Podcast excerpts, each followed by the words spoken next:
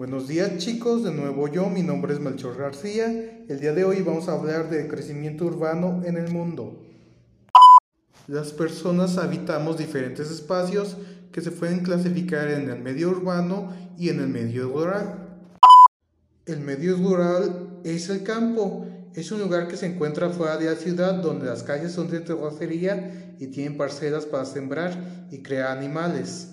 En el campo hay lugares en los que solo se puede llegar a caballo. Algunos lugares no cuentan con todos los servicios, por ejemplo, la energía eléctrica, el agua, el drenaje, el teléfono, etc. Y otra cosa, en el campo las casas son más grandes. El medio urbano es la ciudad. Las ciudades están llenas de edificios, autos y muchas casas. Son espacios donde se concentra la población de un país.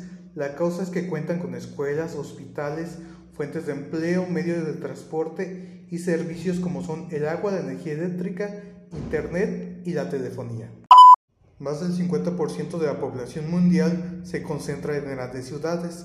Lamentablemente, aunque las ciudades brindan mejores condiciones de vida, también tienen problemas como el desempleo, la pobreza y el desabasto de servicios. Las ciudades más pobladas de nuestro país son las siguientes. Ciudad de México, Monterrey, Guadalajara, Puebla, Ciudad Juárez, Tijuana, Chihuahua, León, Acapulco, Mérida, Toluca y Culiacán.